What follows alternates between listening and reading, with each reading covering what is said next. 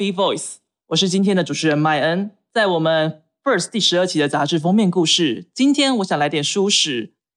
这次的封面主题呢，是想要跟大家聊聊书食在这个现代社会上带来的改变。许多人不再只是因为可能宗教啊或家庭的关系吃的素食，而是有更多的理由、更多的原因，甚至是因为风潮而开始吃起了素食。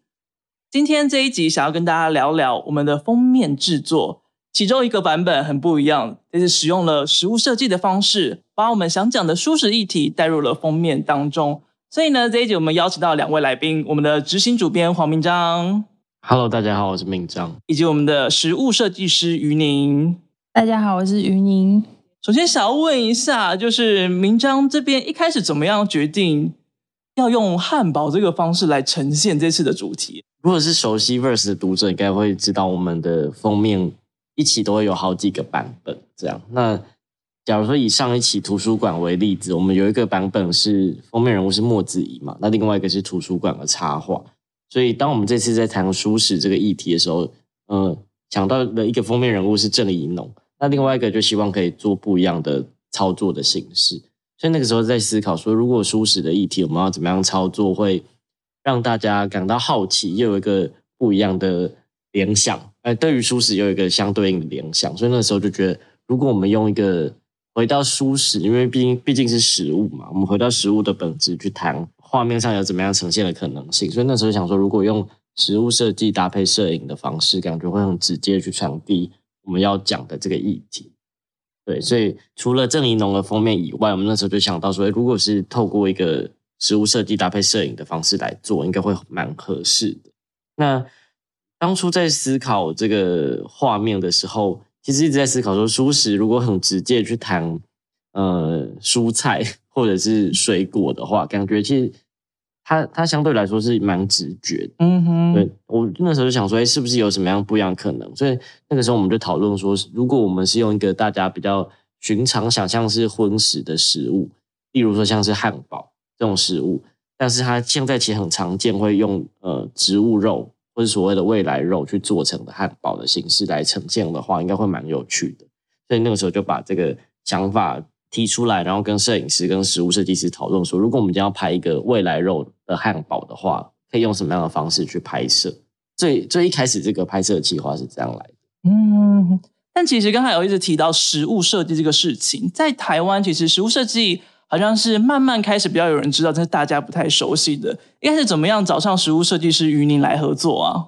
其实是一个蛮巧妙的缘分，因为那个时候在想说，如果要做一个呃实物设计拍摄的画面的时候，其实就会觉得说，如果我们只是自己去摆或自己去做一个一些创造的话，感觉其实会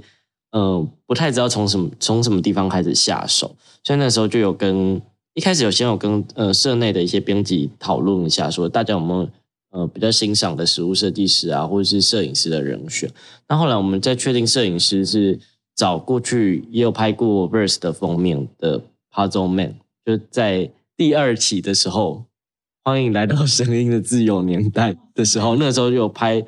王若琳的这个封面。就是有粉红色的背景，然后有很多很像耳机还是蘑菇冒出来在王若琳身边的那个封面版本，那个就是 Puzzle Man 拍的。那这次我们就同样找这个摄影师 Puzzle Man 来拍。嗯，那个时候也就跟 Puzzle Man 讨论了一下，说，哎，他有没有觉得想要合作的实物设计师这样？那那个时候 Puzzle Man 就提了于宁。但其实非常巧的事情是，我们最早在编辑部呃社内这边讨论的时候，也有人提到于宁，所以就想说，哇。两者之间的交集，那肯定就是不二人选。所以就我就在 IG 私讯了一下于宁，这样，所以后来就促成了这次合作。这边我也想要问一下于宁，就是刚才因为我们一直都有提到实物设计，你是什么样的状况下接触到实物设计的？因为台湾好像比较少，就是实物设计相关的类别啊，或工作都比国外来讲少了蛮多的。有两个蛮大的原因，一个是我本来就对。食物有情感，然后另外是呃对这个土地的情感，对。然后因为我小时候就蛮喜欢跟呃我妈妈或者阿妈一起去菜市场，然后就是会常常在厨房里面帮忙，或者是挑选餐具这些这些小动作，或是平常会装点自己的餐食。你之前学的时候也是跟设计相关的科系吗？一，我是服装设计毕业的。哦，那你在什么时候听到“食物设计”这个词才开始接触啊？一开始我没有发现我自己在做食物设计，是因为那时候在拍自己作品的时候，然后呃，可能有点像自己做美术。拍摄自己的作品，然后我做美术的时候，我的我就会用一些食材来做视觉，然后就发现，哎，其实食物其实也会是一个，反而有时候我自己觉得比服装还要更有趣，嗯，所以就开始呃想试试看用。食物做点什么事情，然后之后，呃，我有在服装公司上班过，发现我自己对服装的热情好像没有到非常大，就对食物的热情反而比较大。我对食物热情反而比较比较多一点，就是我会我对它的想象力会比较丰富一点，嗯，然后之后就开始慢慢用。食物来做设计，然后刚有提到对土地的这个情感，会觉得呃，台湾是一个美食的宝岛。嗯，那在国外，食物设计师是非常算是比较多这个职业，或是比较流行。那在台湾，好像比较少人会，呃，可能从视觉角度去看台湾的食物，反而是比如是。可能会以文化、以历史啊，或者是相关的一些，可能就比较重的文化议题的项目，比较少就是比较轻的视觉感去呈现食物这件事情。对，就是可能是文化延续，或者是呃更精致化的小吃这这一种类型，但好像视觉呈现上的还没有人去帮他做一个重新的整理跟思考。对，所以就会想说，那时候在选定一个。视觉方向的时候，会选择就是以比较台湾在地的东西去玩它。嗯，那所以一开始都是主要是做自己的作品，还是什么时候开始接比较多？有什么奇妙的商业案子吗？之后我就慢慢都是用食物当做主题，就我的拍摄就是变成没有人了，就比较多是食物在呈现。那比较有趣的商业。的案子是我第一次呃用实物参与比较正式的拍摄，是那时候曼博跟建文找上我，然后他们邀请我呃为一组内衣品牌拍摄他们的形象，因为那个内衣品牌的主理人他其实也是亚洲，也是台湾人，他是台湾人，只是他是。在纽约发起这个内衣的品牌，那他会希望跟亚洲原本的文化有一点点关系，然后就是用果冻鱼的视觉去呈现它。那那个果冻它是一个锦鲤的形状，但是那个模具其实是来自台湾山森的那个果冻模具。嗯，对，所以其实大家看的时候可能会有一种诶熟悉的感觉，这个形状好像在哪里看过，然后里面。有放内衣，这个内衣品牌常用的金属辅料，所以这至于整体的视觉会呈现有点未来感，然后再搭配一些果雕，比较传统的果雕，等于就是透过了食物的元素，把这个内衣拆解了开来，然后看到它内衣里面的结构跟特性的感觉吗？嗯，有一点点这样。的氛围出来，然后又因为果冻这种材质就是看起比较黏黏滑滑的，其实也符合那种内衣有点性感或者有点挑逗的那种感觉。嗯，对，等于就是透过食物的视觉，把跟内衣带来的一些视觉感做了一些连接，嗯，串联了起来。所以代表说这一次的食物设计的拍摄，就在我们 First 封面的拍摄，应该也就会需要。透过视觉的元素来讲一些故事。现在看一下我们的杂志封面的话，呃，汉堡的那个版本它会是四分之三个汉堡，然后其中从里面长出了草来，这样子的一个形象是怎么样讨论出来跟设定的？因为一开始我们这个题目要谈的是舒适的议题嘛，所以那个时候其实我们这边就有跟我们的设计团队那边讨论说，我们想要呈现一个什么样的视觉。那最一开始其实给。呃，给摄摄影师那边的一些视觉上的 reference，其实我们就找了蛮多这种呃食物结合舒适议题相关的视觉，所以我们其实找了蛮多类类似说，假如说像像呃一个汉堡，一个干净的汉堡，但它旁旁边有有一些蔬果在旁边，或者是说呃蔬果摆在一些呃干净的背景纸前面等等这样子的视觉的案例。那因为过去比较多大家去拍这一类的东西，可能都会怎么说更有距离感的方式去呈现，但我们想要让这个东西可能还是相对比较生活化一点，所以那个时候其实就把我们这个构想跟摄影师还有于宁这边一起去讨论，说我们想要往这个方向去走。那那个时候，因为我们提的几个不一样方向的 reference 给于宁这边看，所以呃，后来于宁这边就根据我们要要讨论的议题，就包含我们要传递的是，呃，如同我刚刚讲，就是这个这个东西要呃，既要引人好奇，但同时又要能够呼应要谈的舒适的议题。那同时，它的画画面上是好看的，那让让人能够呃想要去买的这这个这样子的感觉。那同时，因为我们在内页里面还有谈了一个舒适的总论的趋势，然后乃至于说植物肉，嗯，在国外跟台湾植物肉的发展等等，所以其实我我把这些元素抽取出来，然后 brief 给这个摄影师跟云宁这边看之后，接下来他们就去发想出了一些很棒的 idea。这样，当时云宁接到这些就是 reference 啊，跟这些想法的元素之后，你是怎么样去拼凑设计跟画面啊？嗯，我那时候。呃，他其实就很清楚的跟我说，他们觉得应该有一个汉堡样在呈现。那我那时候在想，因为这个东西要放在封面，它势必是要呃很吸引人，或者是让人有好奇心的，然后又要很直接的去了解这件事情。所以当初为什么会用呃四分之三颗，而且它是用和面的方式，而不是去咬一口？对，这原因也是。是因为就觉得，通常我们做完会做一个切面，或是那种呃小心翼翼的去看它，或是比较谨慎的想要去了解这件事情，有一种带领观众去探索这个里面究竟是什么，有点剖析的进去，然后深入里面去探查的这种感觉。对对对，就是哎，怎么没有肉？然后又长出怎么又长出一朵花，而不是里面有牛？对，就是很一个很直接的，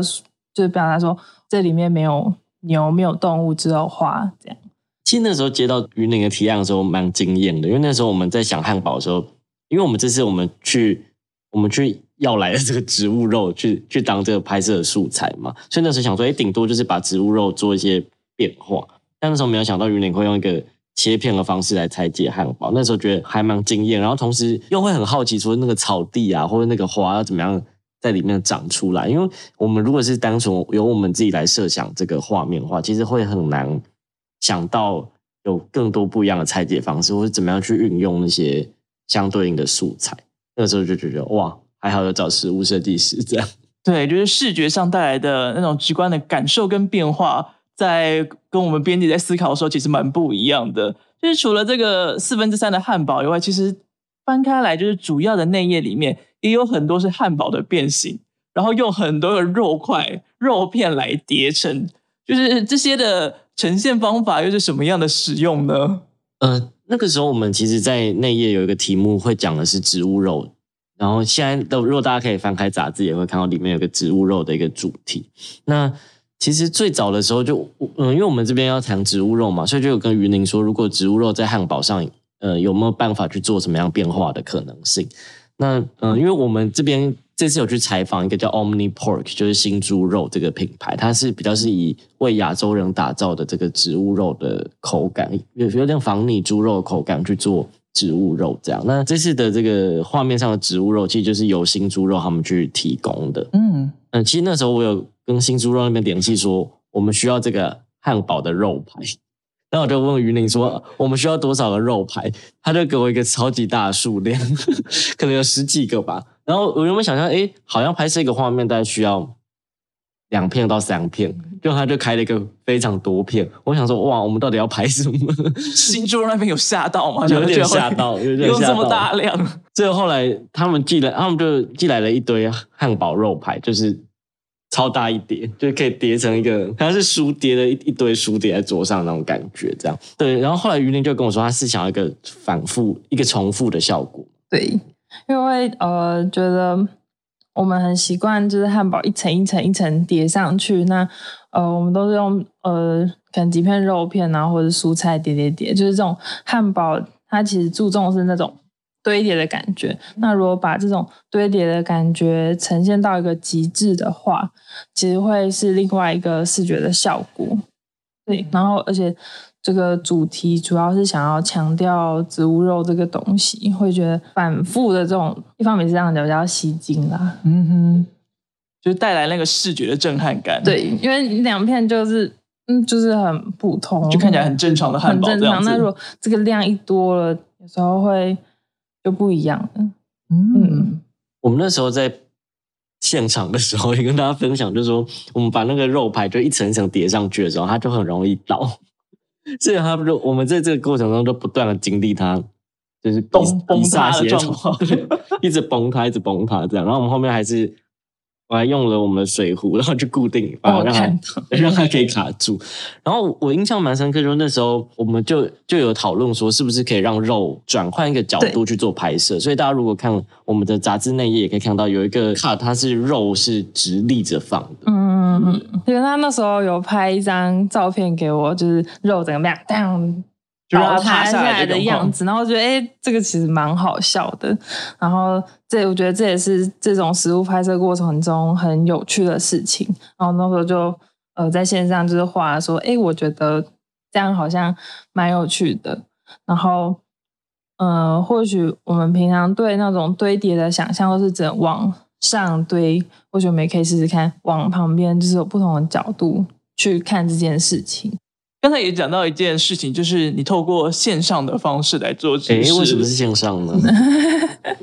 呃，因为疫情的关系，所以我被隔离了。而且我记得好像在拍摄前几天才突发。拍摄前一天，前一天，对对，就前一天收到于宁说他有朋友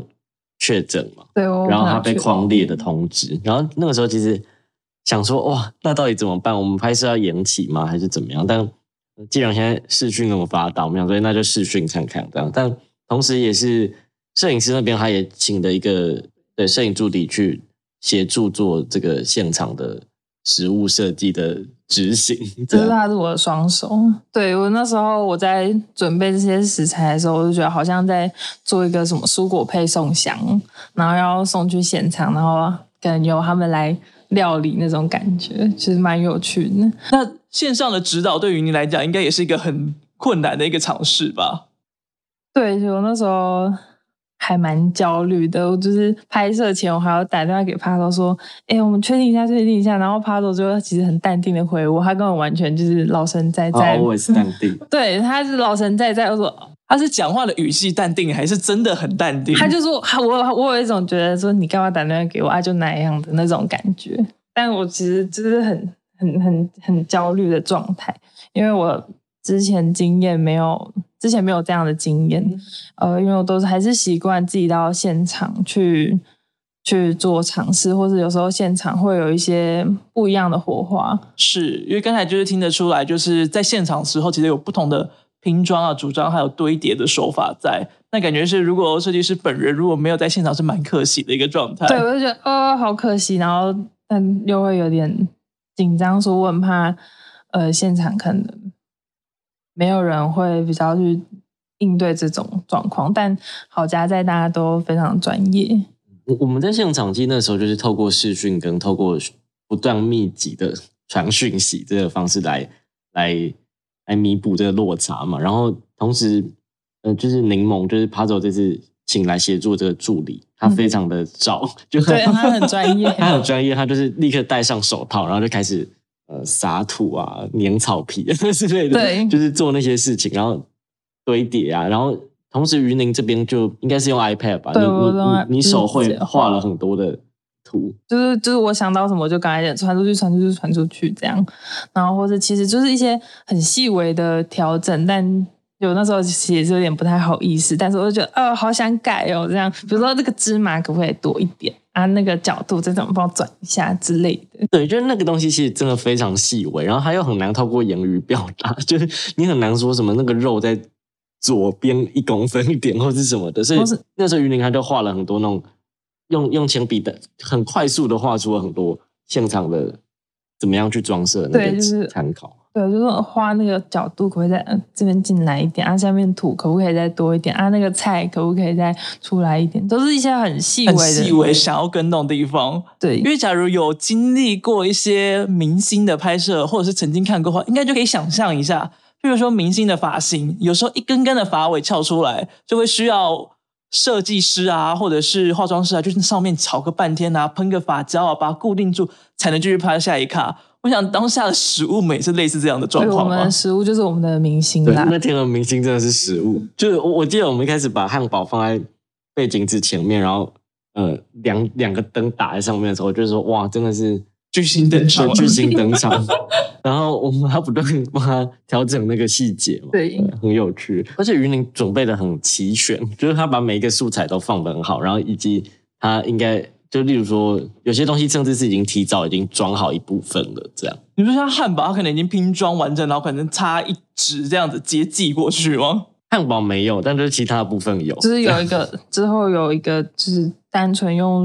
素食做的那个一个百花齐放的那个感觉，那个我是先组装好，因为那个好像请他们现场在用，难度太对高难度太高了。除了就是汉堡系列的照片以外，我们还有一些蛮特别的照片，它可能用青椒啊、芦笋啊、香菇、辣椒这些拼装而成。这些系列的照片主要是想要呈现什么样的效果啊？因为我平常插花习惯，对，然后我会觉得，呃，逛菜市场那种挑蔬菜的感觉，跟我去花市在挑选花朵那种氛围其实蛮像的。对，就是，呃，我不用想我今天要做什么或者煮什么，我就是很轻松的去市场看今天现有的食材，然后去现场做一个搭配。对，然后，所以我那时候在做这个的时候，其实也有点像是拎着空篮子，我走去市场，说：“哎，今天的香菇很漂亮，哎，最近有芦笋出来了，那我就买了这些食材回家。回家之后，其实就是摆出那些食材这样，然后看着他们发呆，我想说，嗯，今天想要插一盆什么样子的花，或是我今天想要插一盆怎么样的蔬菜，其实是这样来的。等于就把了花艺的概念放到了蔬果当中。对，哦，但是这一部分的设计跟拍摄也是原本摄影里面就预计要制作的东西吗？对我们那个时候在给参考的时候，那个时候有有一个就比较像是一个艺术品的形式嘛，把把把食物当做一个艺术品的形式。可那时候没有想到云林会去结合那么多不一样子的食物去做穿插。然后我觉得，呃，如果大家有打开杂志，就会看到我们那一页的那个在 Cover Story 一打开的单元叫做“台湾如何成为蔬果百花齐放的所在第三十页的”。没错，你一打开就可以看到那一串的植物花卉在那边。对，那个时候其实我我蛮惊讶，是说就是云林可以把那么多植物结合在同一个量体上，同一个结构上。然后因为它很有趣的点在于说，嗯、我我感觉里面做了很多穿插嘛，就它嗯嗯，类似说，假如说最下面的最下面的那个基座是那个青椒，呃黄椒，对，然后后面然后上面长出来的东西，然后长出东西，它又可能那个芦笋又刺穿了 香菇跟嗯、然后又被辣椒刺四穿。等等，所以它其实有一种彼此透视跟彼此互动之间的关系。那呃，因为云林他把这个东西托付给我们的时候，它其实还没有组装的那么完整，它有些东西是还没有完全被卡上去，所以我们在现场也是做了很多调整，才让它真正可以看起来有一个穿插效果。因为大家如果看到辣椒刺穿香菇，实际上不会刺穿它，实际上它没有刺穿，实际上那是一个视觉的错视的效果。嗯，是的，所以当时你们拿到这个东西的时候，应该蛮困惑吧？想说这个东西该怎么办才好？就云林有大概去组装它，但因为它在运送过程有一些东西掉落掉落了对 所以我们在现场我们又就是隔空对了很久，所以到底要怎么样怎么样刺穿比较合理，然后什么样的角度去拍比较合理，然后以及在摄影上怎么样去避开，假如说我们里面有一些小小的机关，对，有一些小小的牙签或者什么，所以就是我们看到一些看起来贯穿的那些画面，其实它就是透过牙签的方式来把它做组合的嘛。诶，对，最下面还有 上面是一个剑剑山，其实它这个就跟插花的那个感觉蛮像，就是花插在剑山上面。嗯，对，然后同时在这个系列，也许如果大家未来看 Verse 的网络文章，会看到有一个江江，一个很漂亮的漂亮的姜姜的东西。所以我觉得，其实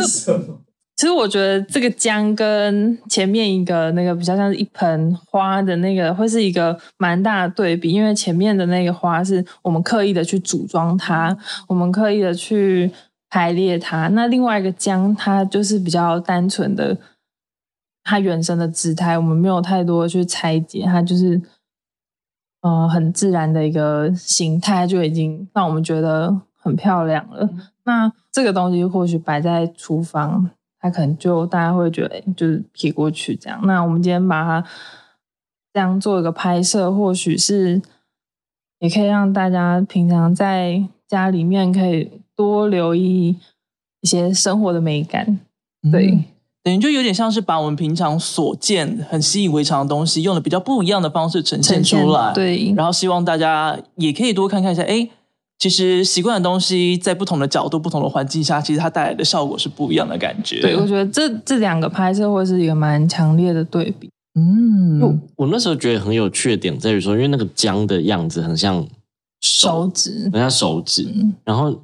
我记得云林，你那时候请我们把。辣椒擦擦上去，擦上去很像 指甲。对，那时候那个我记得，我之后有看你们有上传那些幕后照片，就是那个姜，因为那天爬走穿一件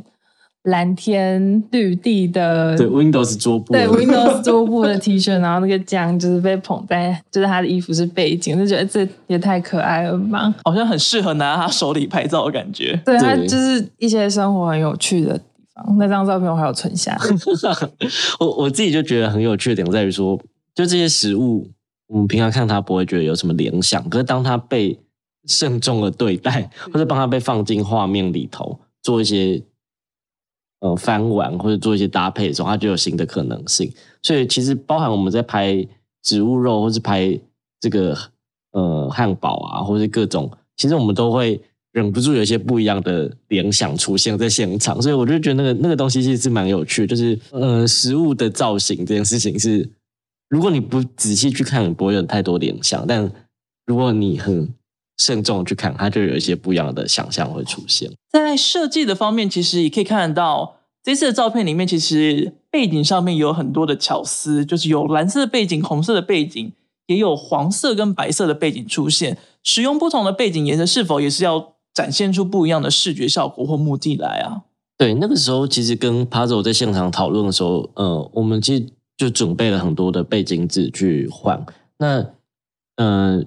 大家看到我们那页就也有是红色的背景纸的，那也有是蓝色背景纸，但这背景纸的材质又有有所不同。那其实这些背景纸的交换，其实都是我们现场跟摄影师去讨论说，怎么样可以呈现我们。呃，最想要的效果，所以，例如说，大家看到红色背景纸，它是比较呃比较雾面的那种背景纸，所以它呈现的它就会是在背景上会比较比较平面一点的的感觉，所以整个画面感就会比较干净一点。所以我们当我们在呈现一个很完整的汉堡的时候，我们选用的是这个比较干净点的背景纸，然后用比较亮一点的颜色去凸显出，嗯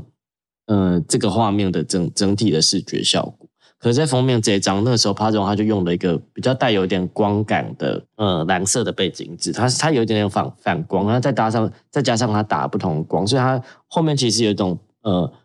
水波粼粼的那种感觉。对对对对对，就是有一种波光的那种效果，所以它整个画面上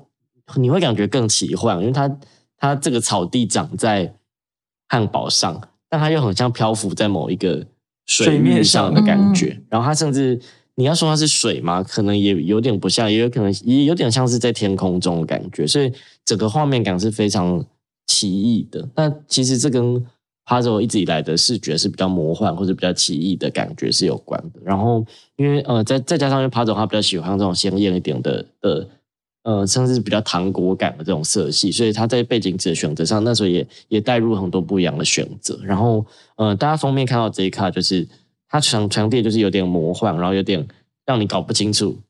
会好奇，然后又又很很很又跟自然有点呼应的那种感觉。对，因为毕竟，嗯，很多人看到这个封面，可能他联想到的是水，是天空，它其实都是大自然的一部分嘛。那包含在汉堡的这个呃形体上，它有草地有花，这些都是来自自然，所以某种程度上也都是跟我们的主题有所呼应。嗯，为了这次的拍摄，其实两位都花了蛮多的时间跟蛮多的心力在准备这一次的企划。对，就是呃，因为一个封面能够传递的事情有很多，嗯，就是大家看，大家一般看杂志封面会觉得说，哇，你你一眼看到就是那个视觉印象嘛，但其实呃，大家如果仔细看会发现，每个人会 get 到的讯息都不太一样，嗯所以包含我们在选择封面的的呃封面的用字的文案，或者说乃至于说封面这个画面要承载什么样的不一样的讯息。举例来说，像是郑怡农的那个画面里面，我们摄影师也做了很多不一样的安排，包含他在餐桌上的安排，或者他四周的花卉的安排等等，它都是对于我们封面主题的一些暗示。所以，其实一个封面背后，呃，我们会因为封面毕竟大家看到杂志第一眼，我们会特别重视说它能够传递什么样的讯息跟，跟想要说什么样的事情，这样。有一个好的封面，它不只要能够抓住你的第一眼，还能够就是让你一直在看它的时候，能够感受到故事里面背后里面能够想象到或者想要探讨的题目。嗯，哇，讲完之后有种封面很深奥的感觉。呃，请大家去买杂志。接下来也想要问一下，就是于你，因为其实聊到现在可以感觉出来，就是实物设计其实要透过很多很多不同样的方式，用视觉一眼就要传达出你想要传达出来的事物跟内容。像这样子的方式，你是平常就有在用什么样的方法养成你在于视觉上面的构成吗？呃，因为我平常有时候呃我会经营我自己的食物设计的社群，这样。那有时候我觉得食物这个东西是非常贴近我们生活的。那食物这件东西要呃很直接在视觉上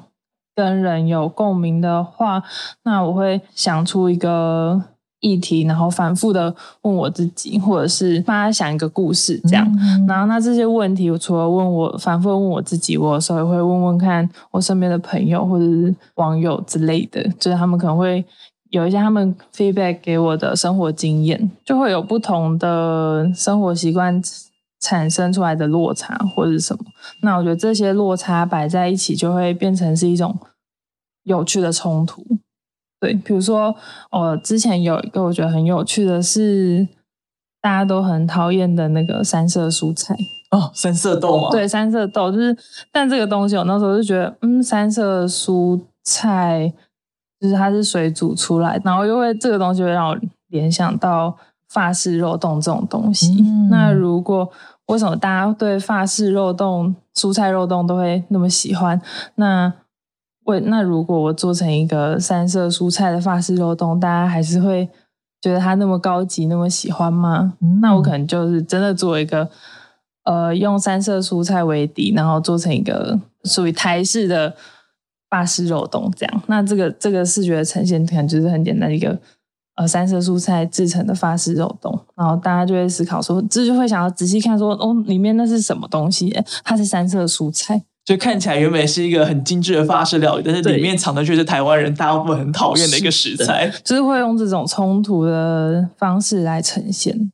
嗯，这是我自己的呃慢慢尝试出来的一个方式。我也很好奇，就是当下你的网友啊，或者是观众看到的时候，嗯反应如何啊？应该很多人还是很难接受吧像？我有时候问我，就是会问他们说，呃，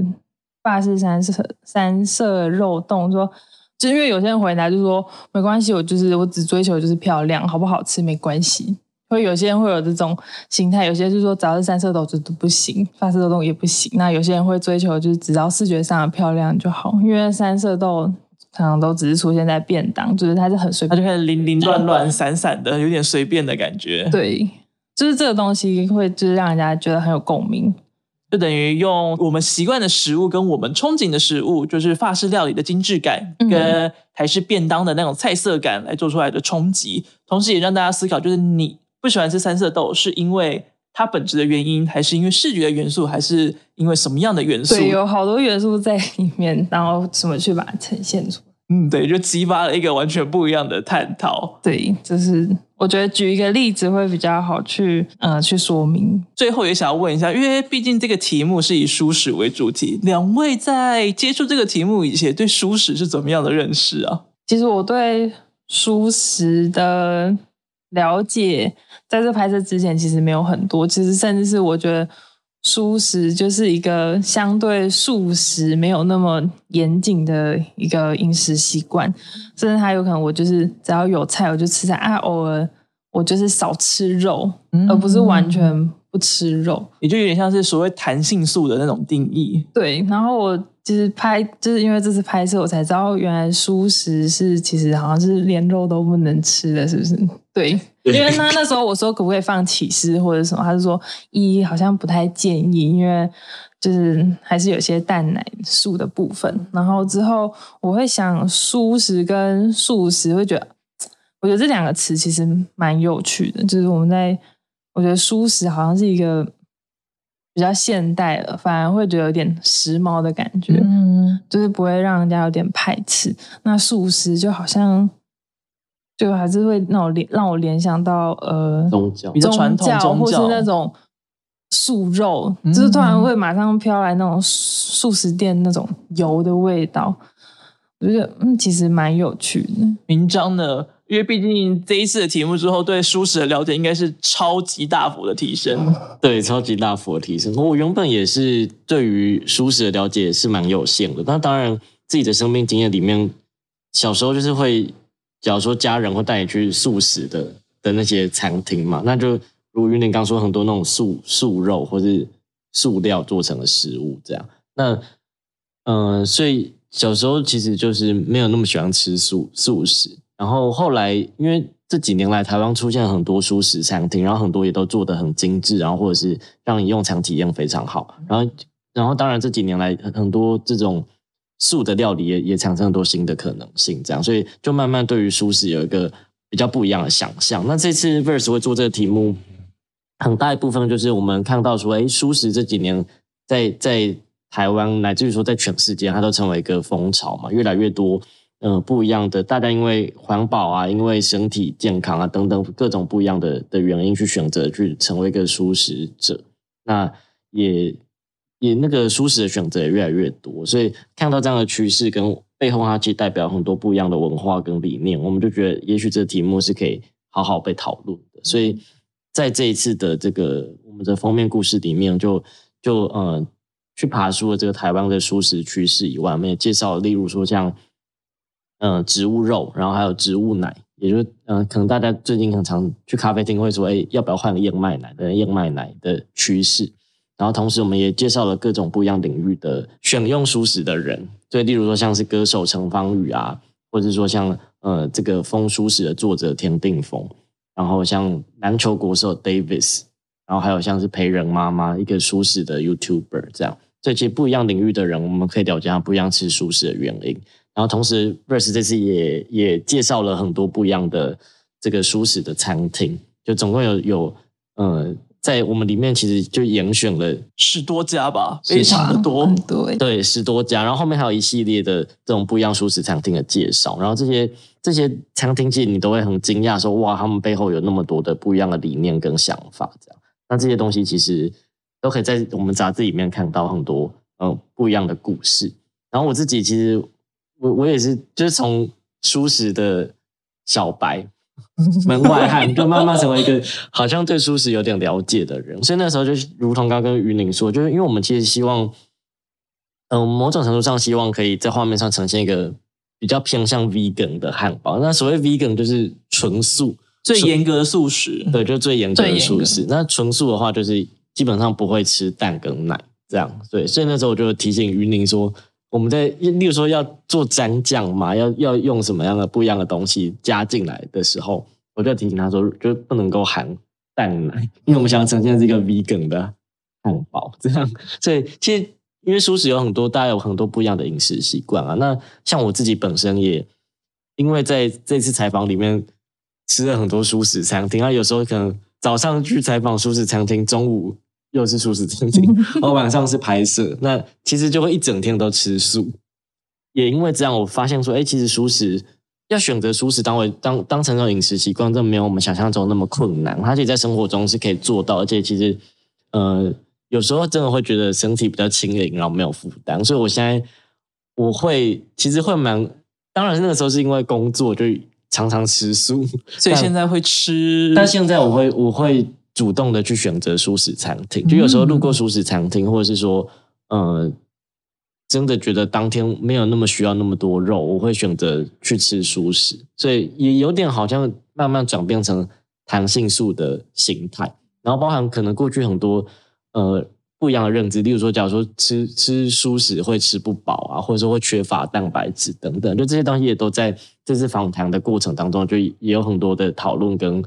跟理清。然后就是现在就觉得说，哇，可以选择素食也是一个蛮棒的生活方式。这样，好的，这次感谢两位，可以发现到就是这次的题目让明章对素食的想法跟见解，甚至饮食习惯都带来了蛮大的改变。好的，那我们这一集的节目就差不多到这边。如果喜欢我们这一集的内容的话，千万不要错过我们第十二期的杂志。今天我想来点舒适，再次感谢我们的主编黄明章以及食物设计师于宁，谢谢，谢谢。感谢你的收听，本集内容从 First 第十二期 Cover Story。今天我想来点舒适延伸，欢迎搭配杂志一同阅读。本集节目由 First 制作出品，总编辑张铁志。制作人、主持麦恩，剪辑陈佑松，受访者黄明章、于宁，后制江元宏。如果你喜欢这个节目，欢迎分享给更多朋友听见，也欢迎到 Apple Podcast 给我们五星评价。